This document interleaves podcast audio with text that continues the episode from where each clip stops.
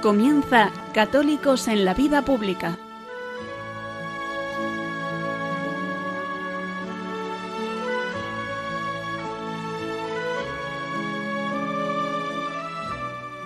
Un espacio dirigido en Radio María por Luis Zayas.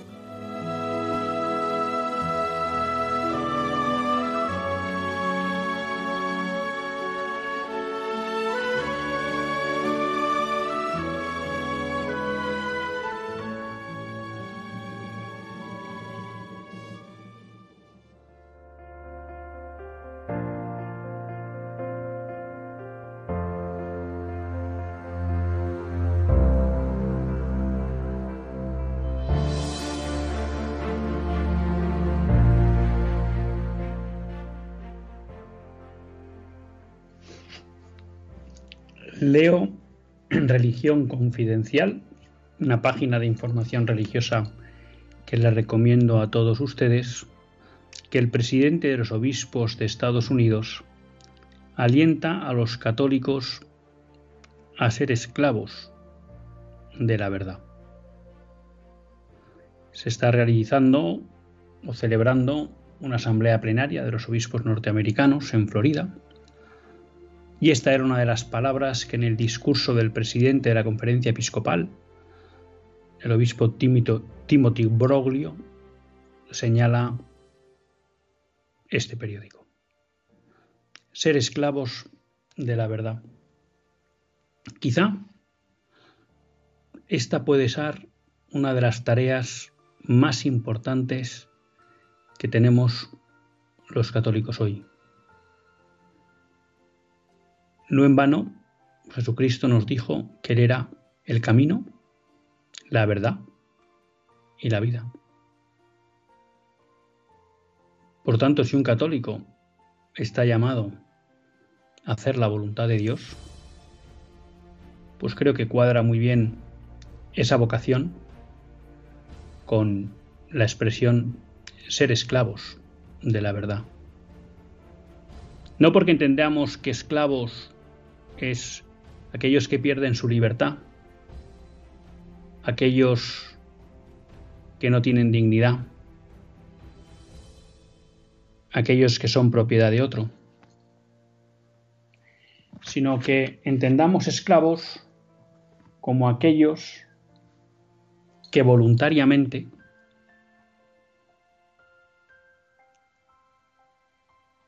se entregan a otro son las palabras de la Virgen María en la Anunciación. He aquí la esclava del Señor. Yo quiero que ser tuya, Señor. Pues nosotros también queremos ser de Dios. También queremos ser de Jesucristo. Y por tanto, también queremos ser siervos, esclavos de la verdad. Es importante en el mundo de hoy, creo, que haya hombres que muestren al mundo con el testimonio de su vida que la verdad es el camino, que existe una verdad, que esa verdad se puede conocer, que esa verdad es también y además una persona. Y que merece la pena dar la vida por ella. El mundo de hoy, lo repite muchas veces Monseñor Munilla, es un mundo relativista. Es un mundo que no cree en la verdad. No cree en la verdad natural. Tampoco cree en la verdad sobrenatural. Es más, cree que es imposible que el hombre pueda conocer la verdad. Y de ahí que niegue su existencia. Y si el mundo de hoy no está capacitado o no acepta que existe una verdad, no está capacitado para creer en Jesucristo, para creer en Dios. Y un mundo sin verdad es un mundo desnortado, es un mundo invivible, es una selva. Por eso el mundo de hoy necesita testigos de la verdad personas que reivindican que existe una verdad, que se puede conocer y que hay que transmitirla al mundo. Porque si uno encuentra la verdad, no es para quedársela, es para mostrarla y llevarla al mundo. De ahí que no pueda ser otro en la Iglesia que el mandato misionero. Si hemos conocido que la verdad es Jesucristo, esa verdad la tenemos que llevar al mundo. Es una tarea difícil en el mundo de hoy. Vivimos un mundo que además de relativista, es libertino, que entiende que la plenitud del hombre, entiende equivocadamente que la plenitud del hombre está en ganar cada vez más capacidad de autodeterminación. Y por tanto convierte la libertad en un fin.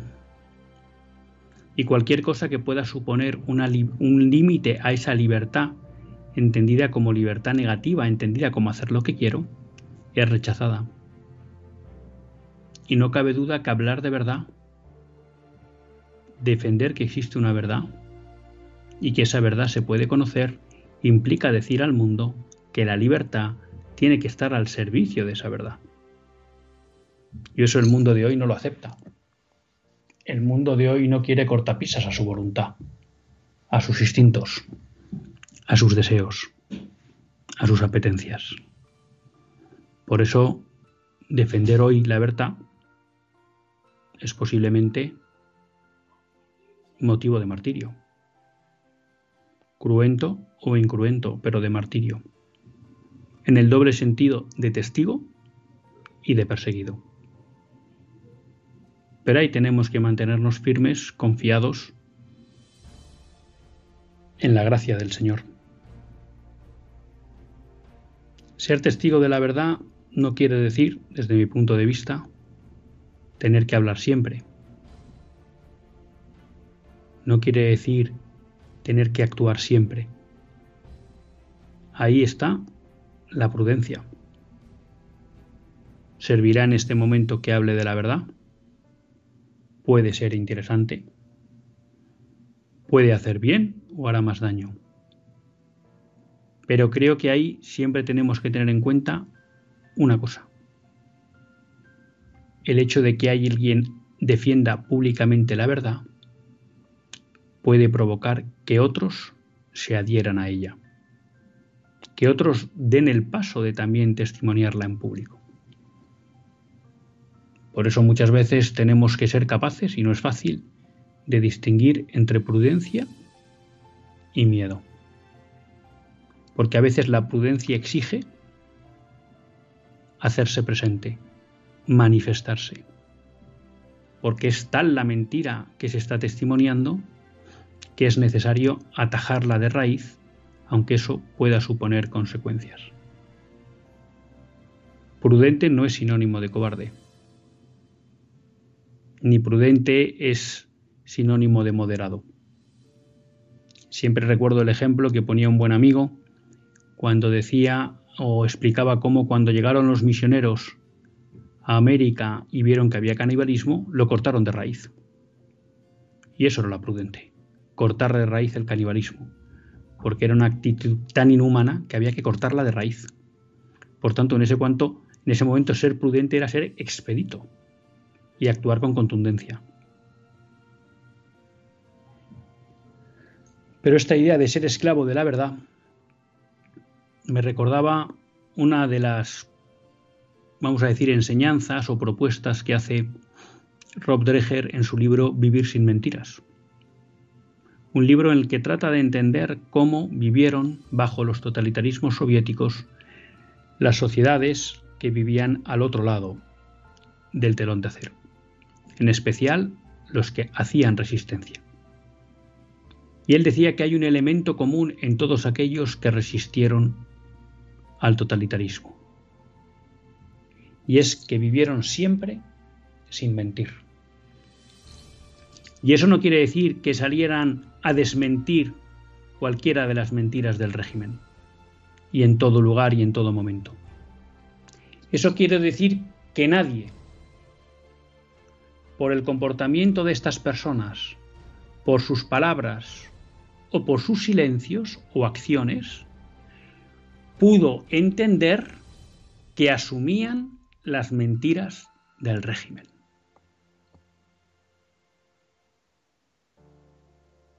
Por tanto, creo que seguir la iniciativa que nos propone Timothy Broglio, ser esclavos de la verdad, debe implicar con en nosotros no pactar nunca con la mentira.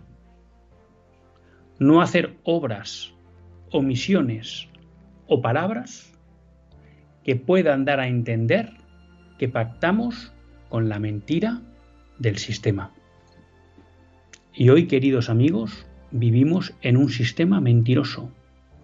Vivimos en un sistema, en unas ideologías mentirosas.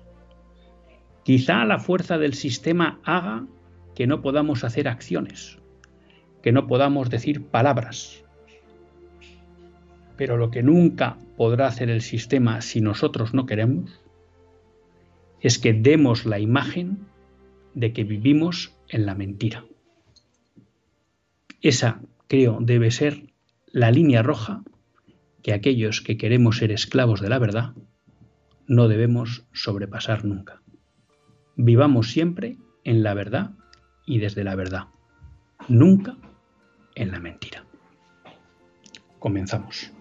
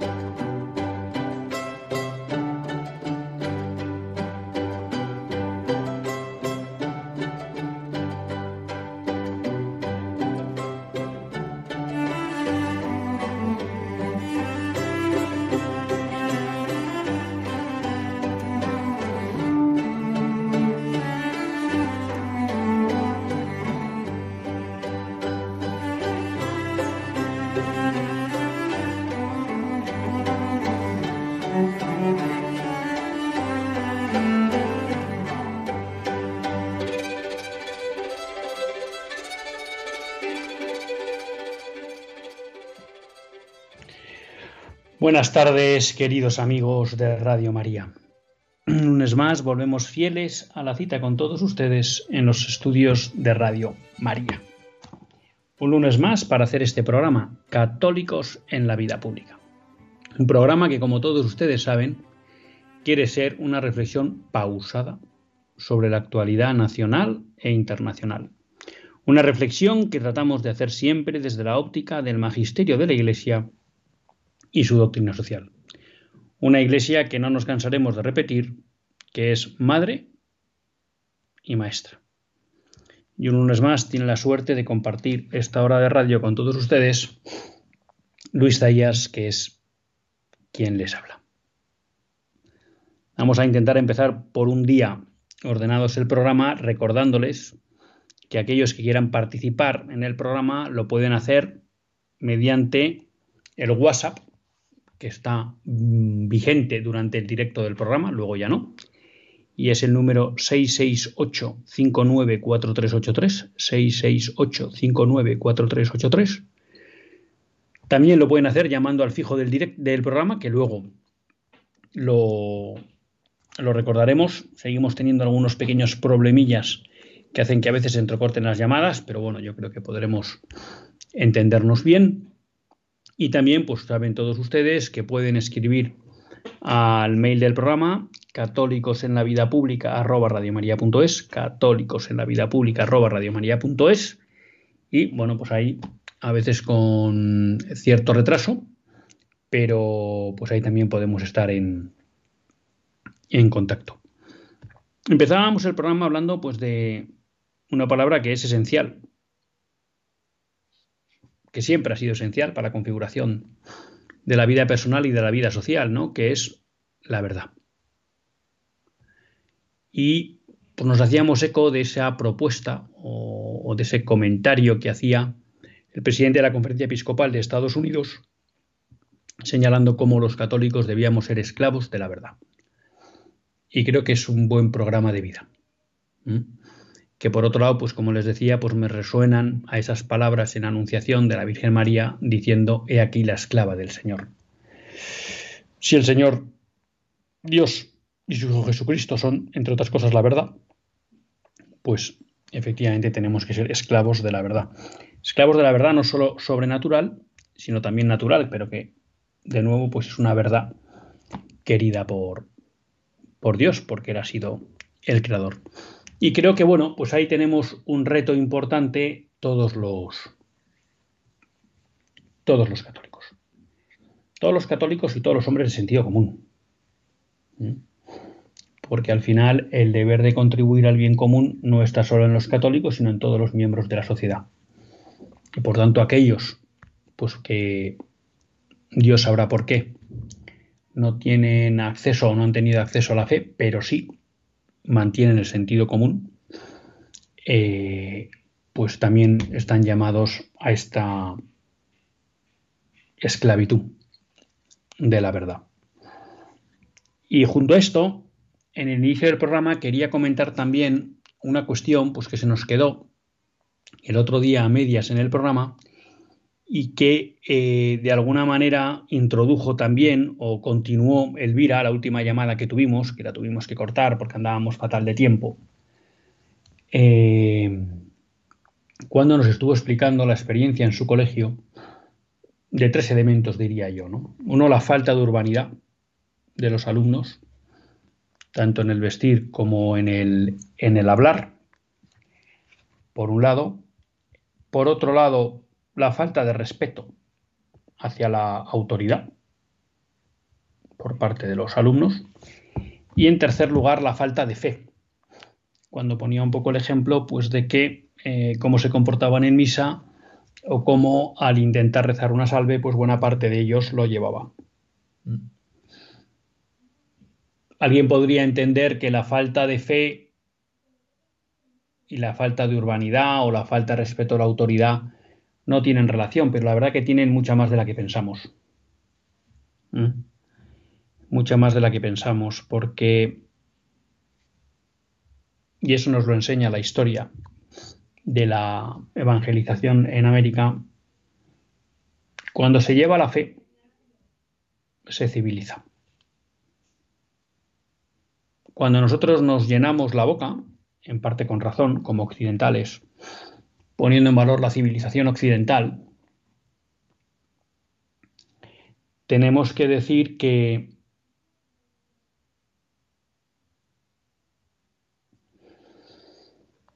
esa civilización es fruto de la fe, de la fe cristiana. Parte de unas bases, buenas bases, como son Grecia, y el respeto que hay en Grecia a la verdad y a la búsqueda de la verdad, y ese reconocimiento de que esa verdad se puede encontrar a través de la razón. Y podríamos decir el respeto a lo justo del derecho romano, que también es un justo que el derecho romano busca en el ser de las cosas, ¿no? No se lo inventa, sino que lo busca en el ser de las cosas. Esas dos bases son muy buenas para la civilización que irá construyendo la fe cristiana. Y son dos pilares en los que se apoya la fe cristiana y que integrará, o me atrevo a decir que dará plenitud. Pero la realidad es que en esas dos sociedades, las, podríamos decir las más adelantadas de su tiempo, tanto Grecia como Roma, había cantidad de comportamientos indignos. Pero no de comportamientos indignos como excepción, porque en todas las sociedades hay pecadores, sino incluso que eran asumidos socialmente y no se entendían como negativos. Y todo eso es lo que irá limando poco a poco con el tiempo la fe cristiana durante un largo proceso. Con lo cual, creo que podemos decir, sin temor a equivocarnos y sin ser un experto en la materia, que el elemento clave de civilización en Occidente es la fe cristiana. Por tanto, no es de extrañar que cuando ese elemento clave se debilita, la civilización vaya desapareciendo. Hay que decir también que junto al debilitamiento de la fe, también se han debilitado los dos pilares que venían del, de Roma y de Grecia. Porque la civilización moderna ha despreciado el papel de la razón en el, en el conocimiento de la verdad, algo que defendían los griegos, y el positivismo jurídico ha eliminado todo el concepto romano del derecho y la justicia. Mm. Pero me atrevo a decir que la caída de esos dos pilares es fruto del debilitamiento del pilar fundamental que es la fe cristiana.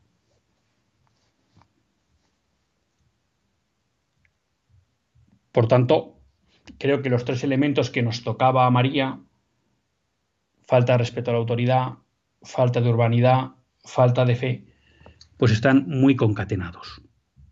Y en ese sentido, eh, cuando estuvimos hablando de ese artículo relacionado con Francia, pero que creo que podíamos aplicar, como decíamos en, en, el programa anterior, a España, que era el concepto de descivilización que había utilizado Emmanuel Macron, preocupado ante el grado de violencia que se vivía en Francia.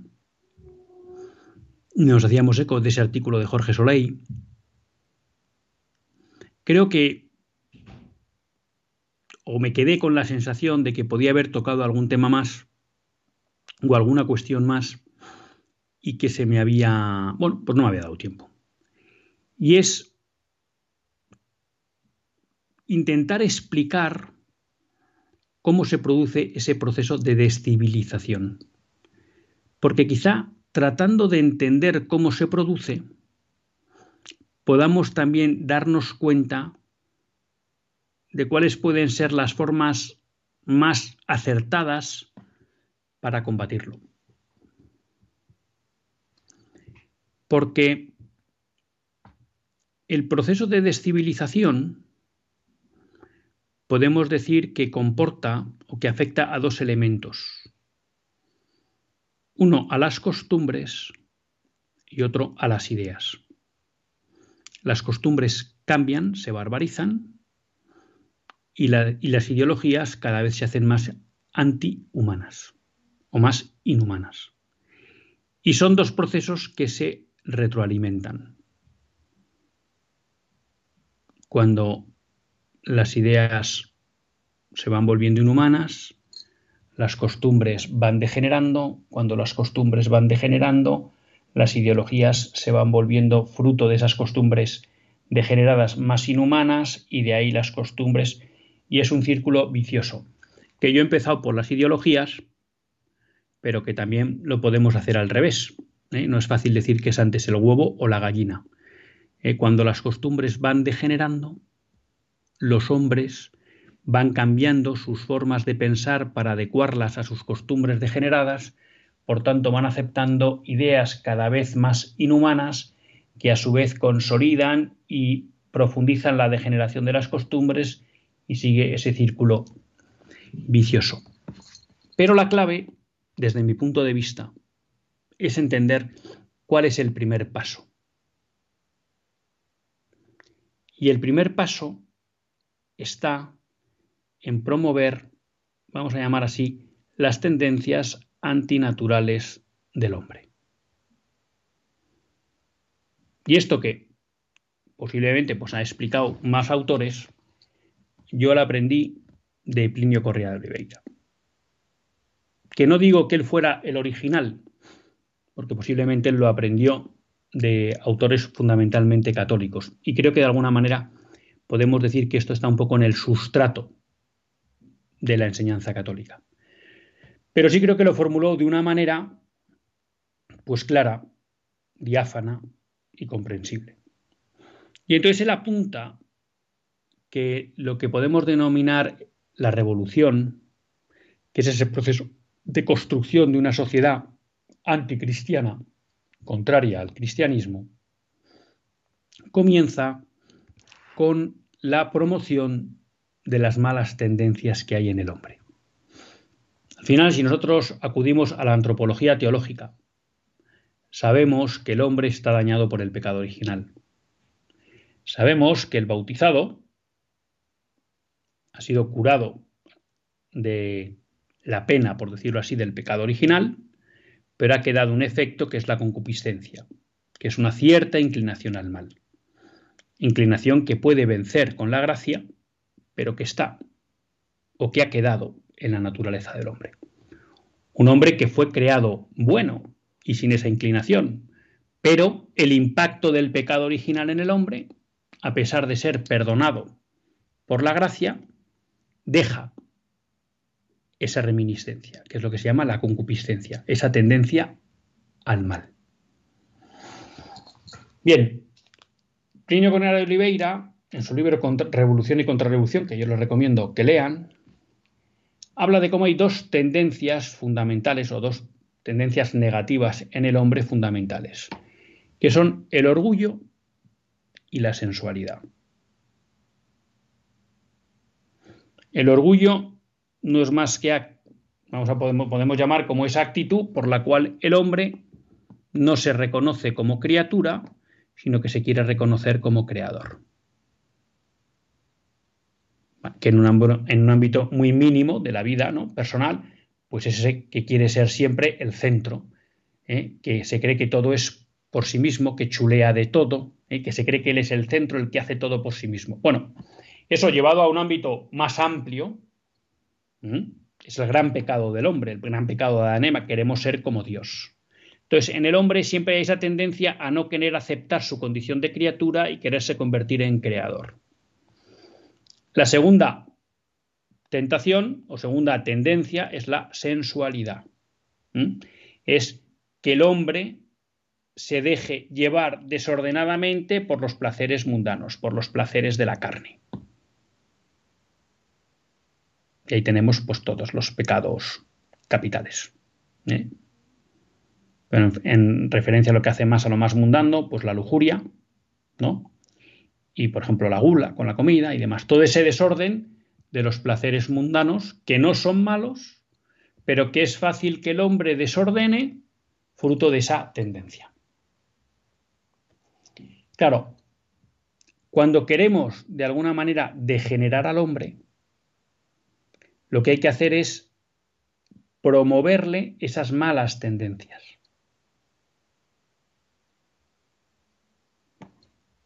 Impulsarle a que sea un hombre orgulloso, que no acepte límites a su acción, que no acepte que haya otros que estén por encima de él, que no acepte a otros a los que en un momento dado pueda deber obediencia. Y por esta línea, ¿qué conseguimos?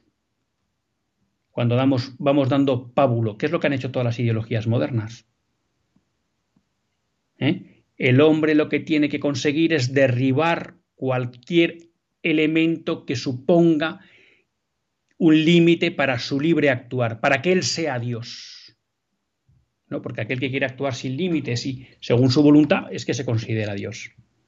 Y todas las ideologías modernas, si ustedes lo piensan un poco, nos han llevando en esa línea del orgullo, de yo decido lo bueno y lo malo, yo tengo que poder hacer lo que quiero, yo no acepto que haya ninguna autoridad, ni de Dios, ni de gobierno, ni, ni siquiera de mi, cuerpo y de mi naturaleza. Y por el medio se caen los profesores, y por el medio se cae la autoridad de los gobernantes, y por el medio se cae la autoridad de los padres, etc., etc., etc. Entonces, el ataque a esas tendencias por parte del maligno, del demonio, pues siempre ha estado. Y siempre ha querido fomentar el orgullo en el hombre, con esa idea final de que el hombre quiera considerarse Dios y por tanto acabe rechazando al Dios verdadero porque quiere ser él. Pero repito, eso en el ámbito social supone el rechazo a cualquier elemento que pueda suponer una autoridad y por tanto negarle el respeto debido. Y entonces, por ejemplo, en el ámbito de la educación están todas estas teorías de que el profesor es uno más y que es uno más que el alumno y que no está para enseñarle al alumno, sino solo para permitir que el alumno aflore sus competencias y estas memeces que lo que han hecho es que la educación haya caído a niveles eh, mínimos en la historia de España y en general de Europa y de Estados Unidos.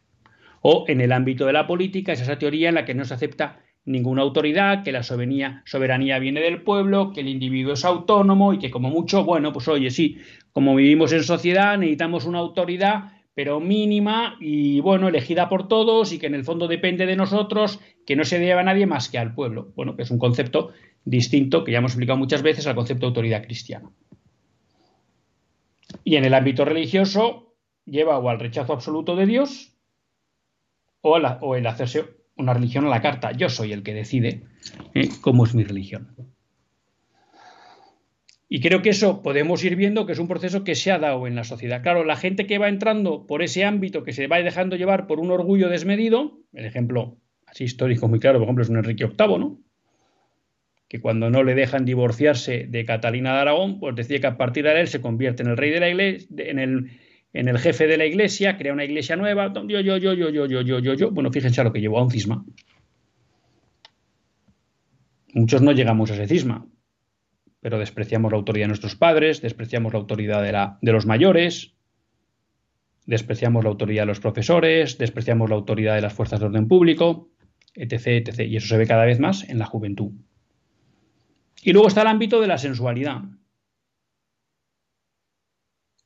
dejarse llevar por la pereza, dejarse llevar por la lujuria, dejarse llevar por la gula.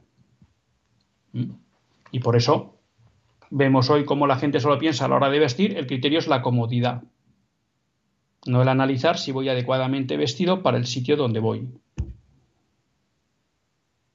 Por eso vemos cómo hoy muchas veces el criterio a la hora del vestido es la provocación y no la modestia en el vestir porque lo que quiero es provocar a otro para, o a otra, para disfrutar o utilizar. Por eso vemos hoy cómo desaparecen las formas de cortesía naturales, porque yo no quiero autodominarme, yo quiero dejarme llevar por lo que me apetece en cualquier momento.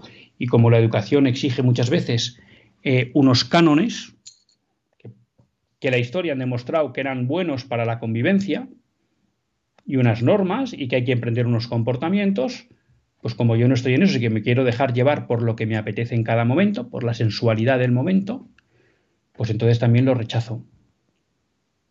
Y entonces no sé ir vestido, no sé guardar la modestia, no sé hablar bien, utilizo lenguaje malsonante, etc, etc, etc. ¿Qué pasa? En la medida que el hombre se va dejando llevar por estas tendencias, las costumbres en esa sociedad van degenerando, segundo paso. Y en la medida que van cambiando las costumbres, como el hombre no puede vivir como no piensa, como, piensa, como no piensa, acaba pensando como vive. Y entonces las ideas van cambiando. Y entonces lo que al principio eran unas ideas de unos pequeños intelectuales, de un pequeños focos intelectuales, fruto de fomentar esas tendencias desordenadas en el hombre, modifican las costumbres y hacen que la mayoría social acabe llegando a esas ideas que al principio eran de una minoría. Entonces, ¿dónde está, desde mi punto de vista, la clave para luchar contra este proceso de descivilización? En empezar a trabajar contra las tendencias desordenadas. Y entonces, en oponer al orgullo y a la sensualidad las virtudes naturales y las virtudes sobrenaturales. Y por tanto, empezar a trabajar desde nuestras casas, nuestras familias y desde nosotros mismos, ser hombres virtuosos. Y no caer en los cantos de sirena del mundo que nos invita a vivir conforme nos brota de nuestras tendencias desordenadas, el orgullo y la sensualidad. Y si nosotros empezamos por esa especie, vamos a llamar, de conversión personal y de conversión de aquellos que están cerca nuestro, entonces iremos consiguiendo que cambien las costumbres y fruto de los cambios de las costumbres acabarán cambiando las ideas. Es un proceso largo. El otro día, en un programa que escuchaba, se Cristiana la decían, pues muchas veces los procesos de cristianización son lentos y por medios, vamos a llamar, limitados. Pero claro, no podemos querer muchas veces cambiar las consecuencias de una destabilización si seguimos fomentando, y muchas veces lo hacemos, aunque sea inconscientemente, las causas que son estas tendencias desordenadas que fomentamos. Y esto implica que hay que volver a la modestia en el vestir, a la modestia en el comportamiento, a la educación en el trato social, al respeto a la autoridad, a la humildad, a reconocerse criatura, a vivir agradecido, a saber que todo se lo debemos a otros. Bueno, son muchas las causas que hay que ir trabajando, pero que va todo desde la, vamos a llamar así, desde la eh, reforma o el no dar pábulo a esas tendencias desordenadas. Y muchas veces seguir esas tendencias desordenadas no implica necesariamente pecado, porque muchas veces formas de vestir no son inmorales, pero se han dejado llevar por el criterio simplemente de la comodidad, de que hace calor, de que quiero algo cómodo. Y eso lo que hace es degenerar ambientes.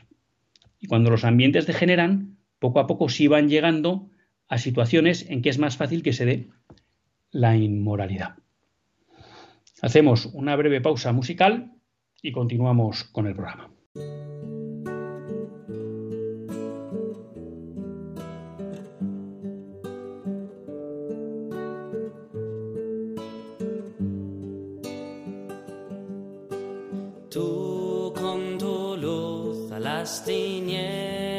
Bajaste, gracias a ti pude ver.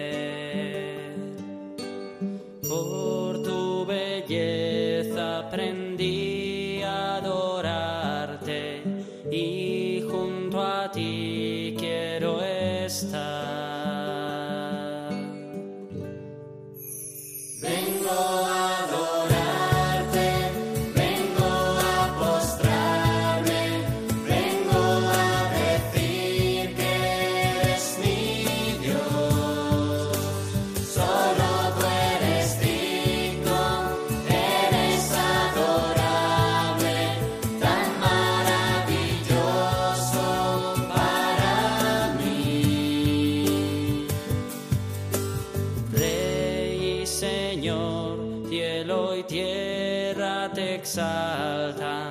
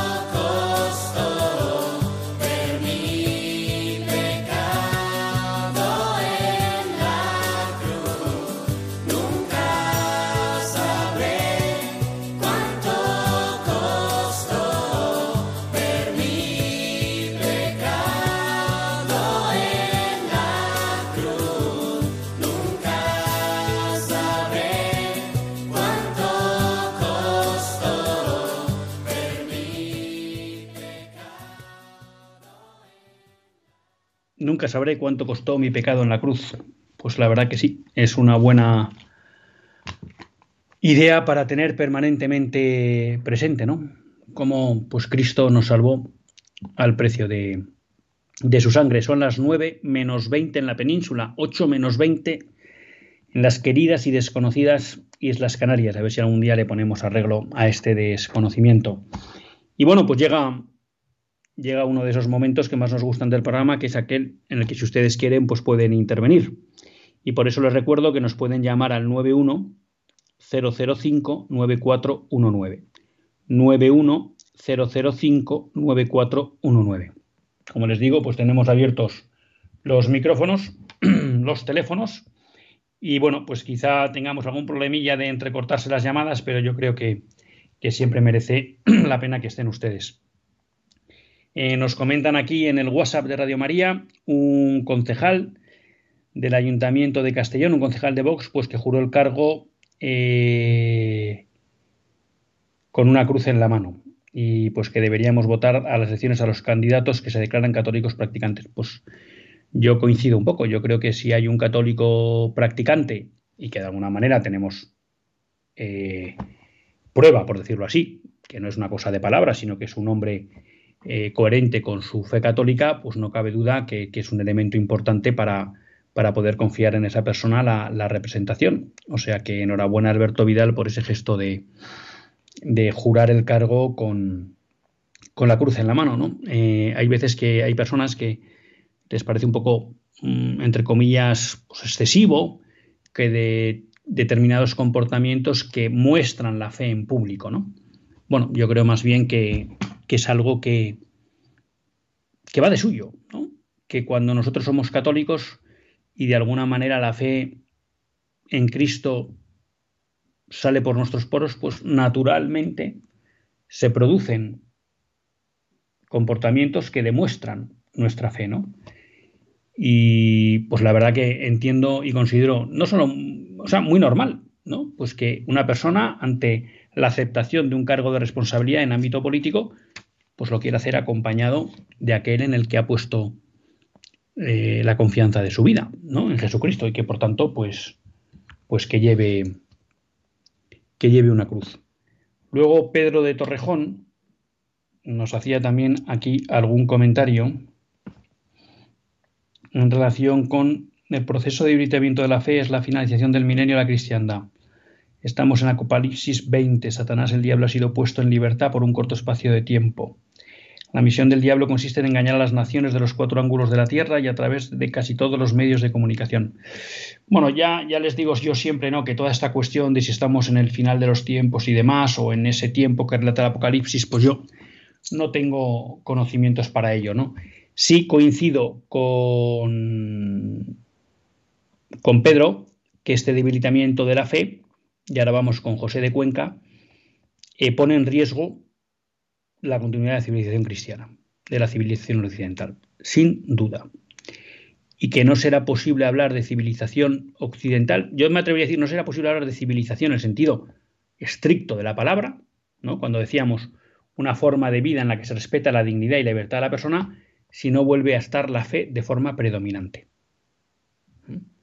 También creo que posiblemente, si hubiera una recuperación de la fe, pues lo que será una nueva civilización cristiana será distinta a la que hemos conocido, por razones obvias de tiempo y de lugar. Pero sí coincido en el análisis, sin entrar en, cuestiones de si estamos en los últimos tiempos o no, que ya digo, no, tengo capacidad para hablar de ello, de que sí podemos estar ante un cambio de civilización, que puede seguir siendo cristiano, aunque será distinta, pero para eso hace falta que volvamos a poner la fe en el centro de la vida de las sociedades, o que dejará de ser cristiana y por tanto, pues posiblemente invivible.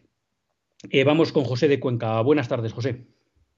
Buenas tardes, Luis. Buenas eh, tardes. Bueno, hombre, pues a ver, eh, yo quisiera aportar alguna cosa en este sentido. Mm, Dios te bendecirá por este servicio que haces mm, público de, de, este programa y ojalá que, que muchas personas puedan pues escuchar alguna alguna cosilla aunque sea pequeña pero que les pueda inquietar en su en su alma. Eh, de verdad eh, eh, hay un hay que que aquí que a mí me parece que muchos de los partidos de muchas de las personas de los partidos no son como, por decir algo, completamente mmm, acérrimos a sus porque puede haber muchas personas yo no sé qué que pueden estar eh, a favor de leyes del aborto y pueden bueno, de la izquierda un poco sí son, pero, pero puede así de ciudadanos y estos partidos del centro que, que no son como definidos en sí de los valores. Eh, muchos de los de los de los derechos eh, no saben ni exactamente cuáles son los valores que hay que, que deben de conservar. Eh, la familia el matrimonio parte digna de, la mujer y todo esto y entonces pues ahí es que se debe de ir a evangelizar a, lo, a, a, los a los políticos a ir a pues ojalá a uno a uno y pues mm, en el sentido de que de que de que se, se sea más más doctrinal eh, que político eh, bueno que es que como los políticos de hoy en día solamente están por su cuarto de hora a ver qué a qué le pueden echar mano pues eso ya es más difícil pues muchas gracias José Vamos a dar paso también a José Bernardo de Ceuta. Buenas tardes, José Bernardo. Pues buenas tardes, bendiciones de nuestro Señor Jesús, que hacía mucho tiempo que no hablaba yo con usted. Y nada, más o menos llega un poquito está hablando y la conclusión que yo saco, por ejemplo, aquí en Ceuta el día 29, que claro, tenemos los santos mayores como es San Pedro y San Pablo, aquí se celebra una festividad islámica que es la festividad del borrego, que no tiene nada que ver con nuestra cultura católica, pero claro, aquí ya es mayoría de población y claro, los políticos aquí está mandando el PP, pues claro, se les dan festividades que me parece muy bien que todo el mundo tenga derecho a celebrar sus festividades, pero por ejemplo, imagínese lo de católicos que hay en tantos lugares de la tierra, sobre todo en los países islámicos, que no tienen derecho ninguno. Pues José, empezando por José Bernardo de Ceuta, pues sí, pues tiene mucha razón. Efectivamente, una de las cosas que creo que Occidente no hace y no hace bien es que no exige reciprocidad. Y entonces la libertad que damos nosotros, en muchos casos, a los miembros de otras religiones para que puedan celebrar sus festividades, pues no es correspondida en especial por los países islámicos, ¿no? Y yo creo que ahí hay un, un debe que tenemos que, tenemos que corregir. Y luego, pues animar que el mismo día que es de San Pedro y San Pablo, ha dicho usted, bueno, pues que haya una fiesta católica como Dios manda. Si los islámicos celebran la fiesta del borrego, pues fenomenal. Lo que sería una pena es que en Ceuta se acaba celebrando solo la fiesta del borrego y los católicos estén allí no sean capaces de celebrar y de conmemorar a San Pedro y San Pablo. José de Cuenca, es verdad que en algún momento dado le hemos oído un poco entrecortado, pero bueno, yo creo que su intervención iba un poco en la línea por decir que no necesariamente en todos los partidos había gente que de alguna manera estaba en contra de los principios cristianos, sino que a veces simplemente pues, no sabían qué principios hay que, hay que defender, ¿no? Bueno, pues creo que en, eso tiene algo de razón usted. ¿eh? No soy tan benévolo ¿eh? con los partidos eh, de, vamos a llamar, de centro derecha, con el Partido Popular y con Vox, porque son partidos que en principio en su ideario, no en su hacer, pero en su ideario siempre han tenido presentes esos principios. Por tanto, parecería que cualquier miembro de esos partidos debería al menos conocer esos principios. Pero la realidad es que estoy de acuerdo, en algunos casos, incluso en muchos, puede suceder que no es así. Y eso yo creo que merece un análisis. Y el análisis es doble. Por un lado, la secularización de la sociedad, que hace que ya muchas personas no reciben de una forma natural, en la familia o en la escuela, un conocimiento de esos principios básicos del cristianismo, como pueda ser la defensa de la familia, la protección de la vida, la libertad de educación. Eh, eso ya no se transmite de una forma natural en, la sociedad, porque la sociedad se ha secularizado. Y creo que también hay que, eh, en, este, en este aspecto, culpabilizar, entiéndame así la palabra, que por un dudo, a la Iglesia. El proceso de secularización de la sociedad, en especial la que ha vivido España, por un lado, la Iglesia ha sido culpable, ¿eh? porque creo que durante los años 60, 70, muchos miembros de la Iglesia, tanto seglares como jerárquicos, fomentaron ese proceso de secularización. entendiendo que era, desde mi punto de vista, equivocadamente lo que tenía que hacer la Iglesia para adecuarse al mundo moderno, secularizarse. Entonces la Iglesia también impulsó este proceso de secularización, lo cual fue un error.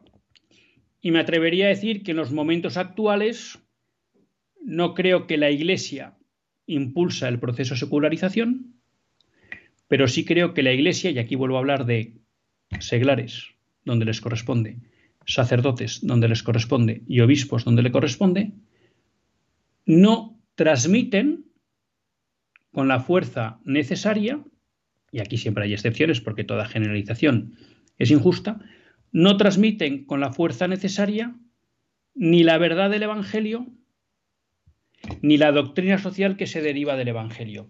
Por lo tanto, el proceso de secularización hoy no encuentra, por decirlo así, un elemento de contención o una oposición o alguien que presente una alternativa a lo que es la secularización. Entonces hace que mucha gente que de una manera vamos a llamar inconsciente, porque es el, eh, el ambiente donde ha vivido, se ha secularizado, no es fácil que salga de la secularización en tanto en cuanto no oye ninguna voz, ni de un laico, ni de un sacerdote, ni de un obispo que le invite a salir de esa secularización. ¿No? Y ya digo, toda generalización supone injusticias porque hay seglares que dan la cara, obispos que dan la cara y sacerdotes que dan la cara. Pero podríamos decir que para el proceso de secularización que estamos viviendo, los miembros de la Iglesia estamos muy adormecidos. Y la sociedad de hoy necesitaría un chute más fuerte de cristianismo, de evangelio, de doctrina social. Y muchas veces también, creo que es un elemento que tenemos que hacer autocrítica, los propios católicos ad intra, ¿no? dentro de lo que serían los miembros de la Iglesia, pues tampoco se forma en los aspectos cruciales del magisterio para la vida de hoy, que es el ámbito de la bioética, que es el ámbito de la doctrina social, que es el ámbito de la moral. Creo que pocos sermones habrán oído ustedes donde se les hable de doctrina social o de moral. ¿eh? Entonces eso hace también que los católicos vayamos teniendo una formación pobre que nos dificulta poder ofrecer un testimonio fuerte ante el mundo secularizado. Entonces, ¿eso qué pasa? Pues que eso también afecta efectivamente a que a los partidos, vamos a llamar del centro derecha, que entendemos que serían los que deberían estar eh, por su ideario ¿eh? más pendientes de la defensa de los principios no negociables de Benedicto XVI, pues hace que en ellos haya mucha gente que puedo aceptar que sin mala fe no los tienen por importantes y por tanto no dan la batalla por ellos. Bueno, pues un día más nos acercamos al final del programa, ya esta hora agradable que hemos pasado con todos ustedes. Les recuerdo que si quieren seguir en contacto con el programa nos pueden escribir a católicos en la vida pública que si quieren también pueden eh, escuchar este u otros programas de este programa o del conjunto de la parrilla de Radio María, los pueden encontrar en los podcasts de Radio María, que los tienen en la web o bien en la aplicación de Radio María. Muchísimas gracias a José de Cuenca y a José Bernardo de Ceuta por haber participado, a los que nos han escrito por el WhatsApp, Pedro de Torrejón, otra persona que no nos ha puesto el nombre. Les agradecemos también, bueno, pues la, la participación a todos los que han estado con nosotros a lo, todo el otro lado pues, del transistor, del móvil, de internet, de lo que fuera. Nos despedimos hasta el próximo lunes, si Dios quiere. Que Dios les bendiga.